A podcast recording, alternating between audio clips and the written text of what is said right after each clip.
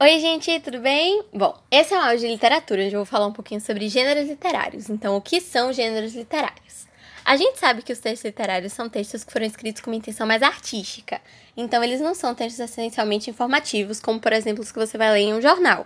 Eles usam a linguagem mais conotativa, trazem uma certa subjetividade, falam de sentimentos, etc. Um dia, Aristóteles decidiu dividir esses textos literários em três tipos, três gêneros, que são gênero épico, lírico e dramático. Nesse áudio eu vou falar separadamente de cada um deles, começando pelo gênero épico. Uma história vai ser considerada de gênero épico quando ela contar uma grande narrativa da humanidade, então uma história grandiosa que marcou a humanidade. Geralmente envolve guerras, heróis, deuses, etc. Um grande exemplo de gênero épico é a Ilíada, que é um livro escrito por Romero que conta a história da Guerra de Troia. A Guerra de Troia foi uma guerra que marcou muito a história da humanidade, que tem a participação de muitos heróis durante o enredo, né?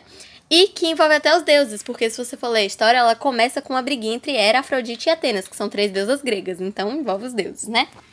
O épico de maior sucesso é a Epopeia, mas existem vários outros, como por exemplo a Odisseia, a Eneida e por aí vai.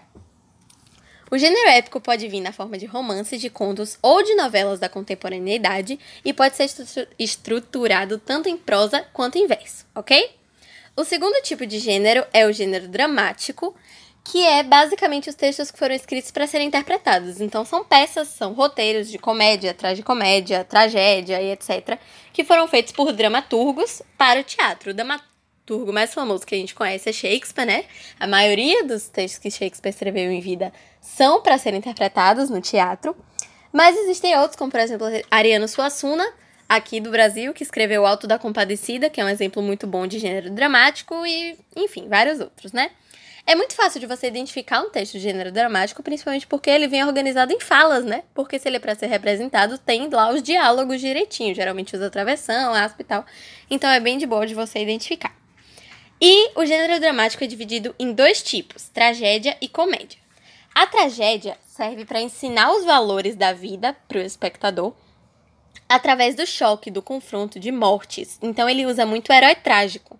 O herói trágico é um herói que tenta acertar, mas ele só comete erros e você meio que aprende com os erros dele. Um exemplo disso é Édipo, rei de Sófocles. E comédia ela serve para criticar costumes da sociedade que ela vê como errados, como errôneos. Por exemplo, a corrupção. Mas ela não critica diretamente, ela usa sátira, ela usa ironia e tem o alvo nas classes populares, porque claro que o cara não vai escrever um texto para esculhambar quem tem poder, porque ele não quer nem morrer nem ser exilado, né? Então, o alvo da comédia são as classes populares. E por último, tem o gênero lírico, que é mais voltado para sentimentos. Então são poemas, eles não querem ensinar nada, eles só querem botar para fora o que ele sente, são músicas. É, se chamam de líricos, inclusive, porque eles originalmente eram feitos para serem tocados na lira, que é um instrumento. E por isso eles são escritos em versos. Eles retratam homens normais, então, é, sobre os sentimentos do escritor. E o escritor não é um herói épico ou um herói trágico, ele é um homem normal geralmente apaixonado, mas enfim, pode ser por outros motivos, né? O sentimento dele. E ele emociona o público porque o público se identifica, porque por causa daquela subjetividade a pessoa vê aquilo, adequa a sua realidade, como é uma coisa comum, as pessoas comuns têm uma oportunidade de se identificar com aquilo e por isso elas se emocionam. É basicamente isso, é uma coisa bem simples, mas enfim, espero ter ajudado. Um beijo, tchau!